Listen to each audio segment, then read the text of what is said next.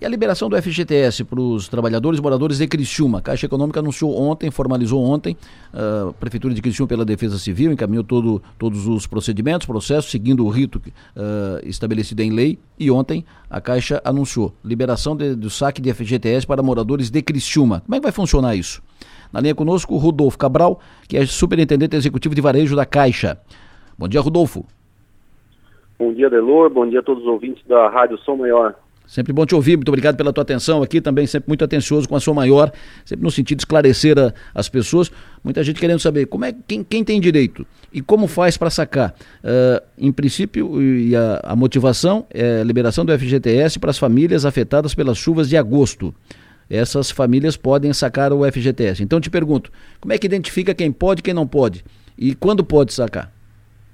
Claro, Adelor. É bem legal essa oportunidade aí também que a Rádio São Maior é, oferta para a Caixa, né, da gente poder estar esclarecendo aí para o público, que é muito importante, quanto maior esclarecimento, mais fácil fica a liberação desse recurso, né. Então, lá naquelas datas de agosto, de 8 a 11, ocorreu aquela chuva que ocorreu a calamidade decretada pelo município e foi homologada pelo Ministério, né. E dentro dessa calamidade tiveram diversas unidades residenciais, né, é, identificadas por suas ruas e números pela Defesa Civil e que foram homologadas pelo Ministério. Então, daí foi aprovada a calamidade e essas unidades como unidades afetadas, né? Então, de posse disso aí, a prefeitura deu entrada para na Caixa Econômica para que fosse homologada a liberação do FGTS para todas essas unidades.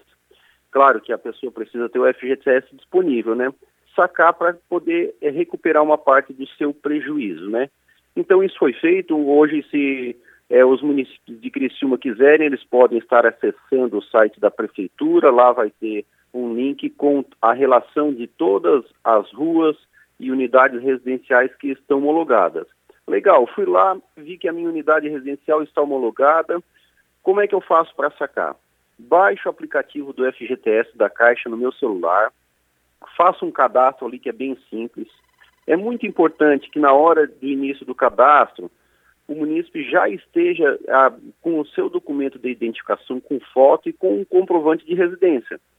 Porque no final do cadastro vai pedir para ele fazer uma selfie, vai pedir para ele bater uma foto do documento de identificação com foto e uma foto do comprovante de residência.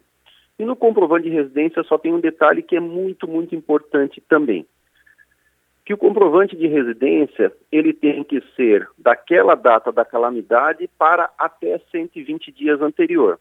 Ou seja, bem prático, tem que ser um comprovante de residência de abril, maio, junho, julho ou agosto.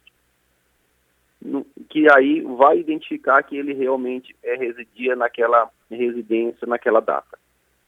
Fez esse procedimento ali no próprio aplicativo, ele pode acompanhar a liberação, que ocorre em até cinco dias úteis. Então, em cinco dias úteis, o dinheiro vai estar liberado na conta.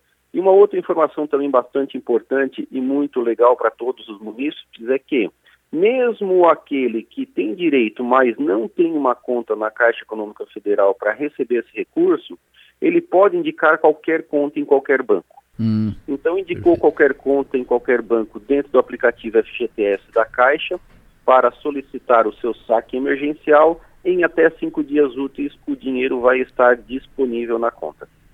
Rodolfo, evidente, é, não é para todos os cristiumenses, é para aqueles que moram na, nas ruas que foram enquadradas, que foram listadas nesse encaminhamento feito pela Defesa Civil, pela Prefeitura, a Caixa, ao governo e liberação pela Caixa. Quantos? Tem número disso? Quantos, mais ou menos, quantos cristiumenses vão, vão ter direito agora de sacar o FGTS? Isso, segundo o levantamento feito pela Defesa Civil, são cerca de 1.500 habitantes da cidade de Criciúma. É bem isso aí, não são todos que têm direito, são aqueles que foram, tiveram suas ruas, suas unidades é, afetadas e homologadas lá pela Defesa Civil, Sim. então são cerca de 1.500.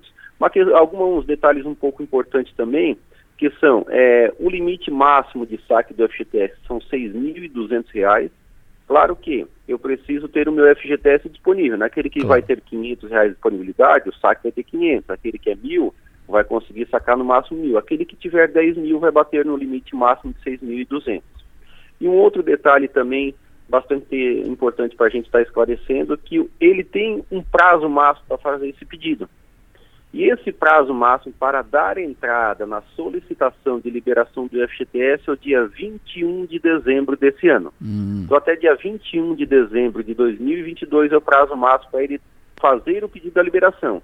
Fez o pedido até essa data? Aí pode ser que no dia 22, 23, 26, 27 ou 28 ele tenha o seu recurso liberado. Perfeito.